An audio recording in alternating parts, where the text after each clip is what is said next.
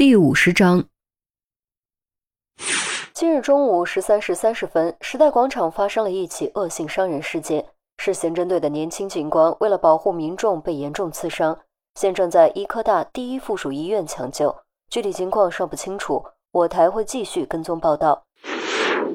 本台最新消息：这位警官姓于，才刚刚参加工作不到一个月，由于肝脏被刺穿，抢救的风险非常大，随时可能出现生命危险。市刑侦队领导表示，如果发生任何不测，警方会照顾这位于警官的家人。年轻警官为救民众挺身而出，邪恶歹徒终伏法。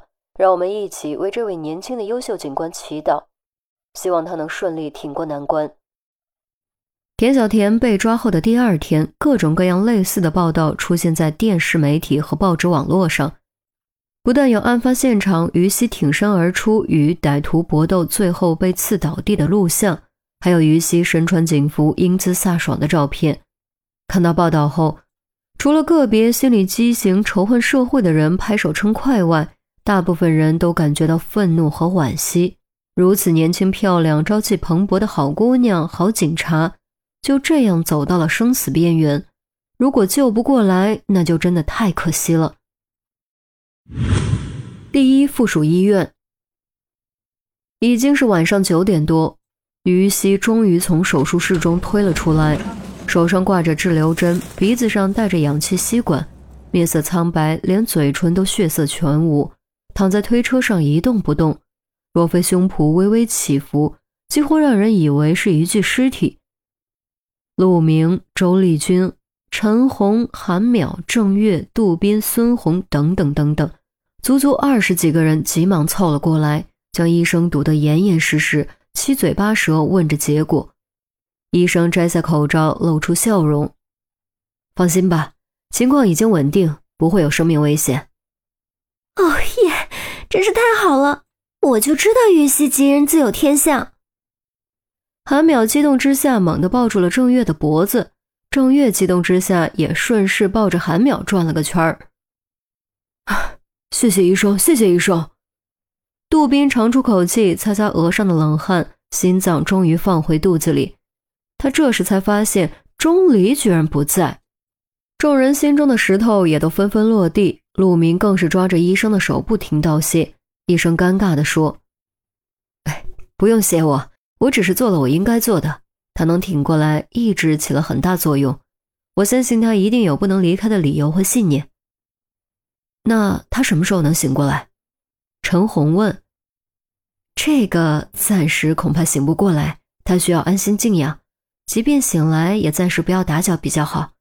你们也都别守在这里，回去休息吧。他有护士照顾，不会有事的，你们尽管放心。医生说完，重新走回手术室。目送于西被推进特护病房后，陆明扬扬手：“行了行了，有我留在这里就可以了，都回去休息吧，明天还要上班呢。”“你，你难道就不用上班吗？我看还是我来吧。你们男人呢，根本不知道怎么照顾人。”“嗯，陈姐说的对，尤其你们这些男警察，什么时候顾过家呀？”韩淼用手肘戳了戳郑月。郑月当时就不干了，嘿，我说你这可是群攻，小心我们秒了你！杜宾憋得脸都红了，却不好意思开口。便在这时，周丽君双手下压，让众人安静下来。都别争了，医生不是说了吗？小鱼已经没有生命危险了，我们留在这里没用，与其把时间浪费在这里，不如投入工作中去。多抓一个坏人，也许就少一个警员或者群众受伤。众人都微微点头，觉得很有道理。周丽君接着道：“我看这样吧，我们一起去吃个饭，然后各回各家，明天再过来。等于西康复出院，再让陆队请一次，怎么样？”众人齐声说好。陆明嘿了一声：“ 嘿，趁机宰我是不是？行。”只要小鱼康复出院，别说一顿，三顿都不是事儿。走走走，吃饭去。沉默阴郁的气氛彻底烟消云散，众人在笑语声中离开。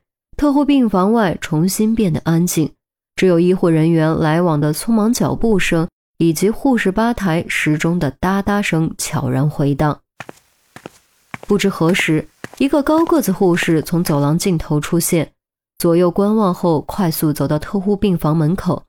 由于特护病房是不准家属随意进出的，探视有规定时间，还必须换特殊的衣服，所以他不得不敲门。值班护士一看是同行，开门问道：“爷，你好像不是我们科的吧？是有病人转过来了吗？现在床位很紧张，你们得控制一下。”“啊，不不不，不是转病人，我是康复科的。刚得知我的一个朋友出了事，现在在你们这里，所以特意来看看。”不等对方拒绝，他双手合十做哀求状。“我知道规矩，也不是故意让你难做，求你让我进去吧。”我就去看看他，保证不打扰他。值班护士转念一想，既然是同行，肯定懂规矩，再加上都是同事，便点点头，将他让了进来。欣喜道谢后，高个子护士走进特护病房，目光扫了一圈，很快就找到了要找的人——于西。于西依旧静静地躺着，苍白的脸色凸显出一种憔悴的美。旁边心电监护仪发出节律的滴滴声，心电图、血压、心跳一目了然。高个子护士搬了个凳子，在于西床边坐下，轻轻握住于西冰凉的手，声音很低很低，语气很柔很柔。哎，你怎么总是这么傻？总是喜欢挺身而出保护别人？你难道不知道自己也会受伤吗？你有没有想过？你这样保护别人有什么意义呢？你根本什么都得不到，还害得自己受伤，真的太不值得了。你真傻！这年头，像你这么傻的人真的是太少太少了。我真希望自己也能成为像你这样的人，可我做不到。我也后悔过，我也想要重新来过，可惜一切都来不及了。还记得？小时候你和我的事情吗？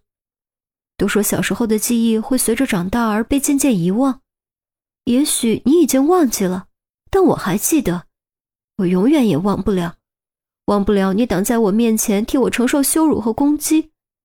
那时在我眼中，你真的好伟大，你就是我生命中的一道光，让我感觉到世界还有温暖。还记得有一次他们用石头丢我，说我是猴崽子。你为了保护我，额头都被砸出了血，我当时吓得直哭，你却笑着对我说没事儿，不但送我回家，还把雨伞送给了我。你对我说打着伞就不怕下雨了，太阳公公很快就会出来的。我到现在都还记得你在雨中微笑的样子。从那时起，你就是我的太阳。说着说着，眼泪就止不住的涌了出来。滴答滴答落在地上，落在于西的手掌上，表情又哭又笑，说不出到底是悲伤还是幸福。便在这时，于西的双眼突然睁开，反手猛力握住高个子护士的手，摘下氧气吸管，从床上坐了起来，用充满不敢置信的哽咽声音问道：“小敏，真的是你？为什么会是你？”